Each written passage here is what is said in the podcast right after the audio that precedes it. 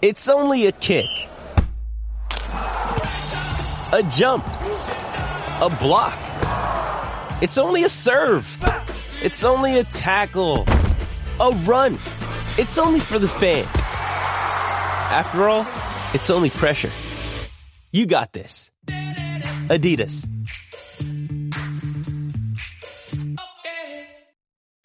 La, la manada Sports. 7.3, somos la manada de la Z. Bebé Maldonado, Aniel, el cacique, ha llegado el señor eh, eh, Gavilán Pollero Algarín. Algarín, bienvenido, hermano.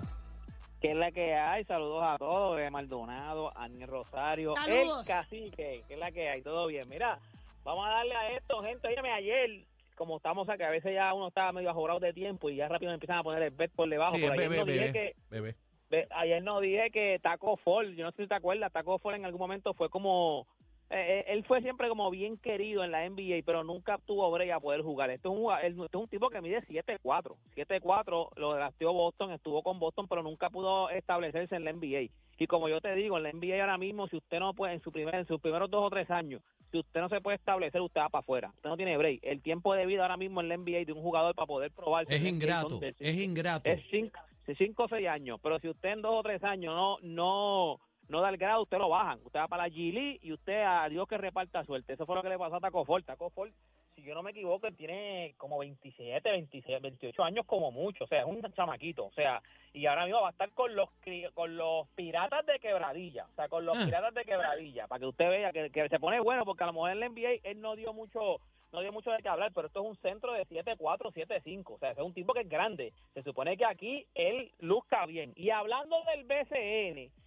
quiero hablar de Eddie Casiano. Hay que hablar de Eddie Casiano. Eddie Casiano, para mí se tiró el, el berrinche de los chamaquitos de que si no juega conmigo, no juega con nadie.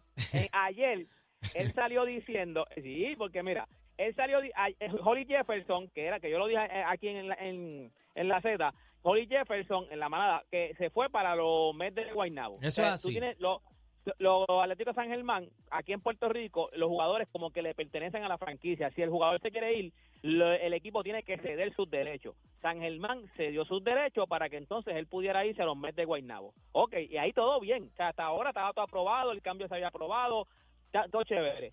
Ayer, en una entrevista, Eddie Casiano dice que ellos no firmaron a Holly Jefferson, que ellos lo dejaron ir porque él le pidió 22 mil dólares semanales. ¿Qué pasa? Que el máximo aprobado por la liga son 5 mil. Y ahí, ahí la liga levantó bandera y dijo, espérate, si tú no lo firmaste porque tú no llegaste a un acuerdo, porque él estaba pidiendo 22 mil y tú no podías dárselo porque eso va en contra del reglamento de la liga, ¿cómo él se va para los Mets de Guaynabo? Y ahora la liga. El director del torneo, eh, detiene el cambio. Ahora mismo van a investigar a las dos franquicias, van a investigar a Holly Jefferson a ver qué es lo que está pasando, porque se supone que a ti no te puedan pagar más de 5 mil pesos eh, semanales, semanales, que son 20 mil pesos mensuales. Qué jugada inteligente, ¿verdad? Sí, y él se tiró la de que si no juega conmigo, no juega con nadie, porque como yo no yo no te puedo dar ese dinero, no quiero no, no te, o a lo mejor no te quiero pagar o no te puedo dar ese dinero, yo te cedo los, los, los dos derechos. Y a lo mejor él dijo, pues de eso, nadie lo va a coger porque nadie le va a pagar eso. Pero o sea, llegó a los meses de Guaynabo, aparentemente no se supone que no se los paguen, por ley se supone que no se los paguen, pero él iba a jugar en los meses de Guaynabo. Mm. Entonces, ahora van a ver cuál es el acuerdo que hay, porque si él quería 22 y lo más que le pueden dar es 5 mil y no, no, no jugó en San Germán porque no le iban a dar los, no, él no quería los 5 mil, ¿cómo él llega a Guaynabo?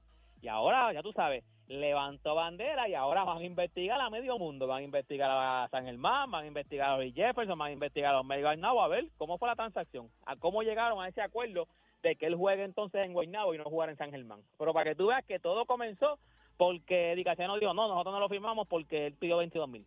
Después que ya el cambio estaba hecho, después que estaba todo hecho, no, no, no, pidió 22 mil y nosotros no se los podíamos dar. Y entonces ahora, pues, ah, pues espérate, hay que investigar. Ya tú sabes, gente, el domingo comienza el béisbol AA. Usted sabe que AA en Puerto Rico, eso es otra cosa, 45 equipos. Eh, es el domingo, va Camuy contra Atillo. El juego es en Camuy. ¿Por qué? Porque Camuy, los arenosos de Camuy son los campeones defensores. 45 equipos hay ahora mismo en el béisbol AA de Puerto Rico. Esto Wow. comienza este domingo, gente. Y toda esta información usted la consigue en mis redes sociales usted me busca y me consigue como Deporte PR y este fue, fue Deporte PR para la manada de la Z. La manada de la Z, de la Z, 3 a 7 por Z93.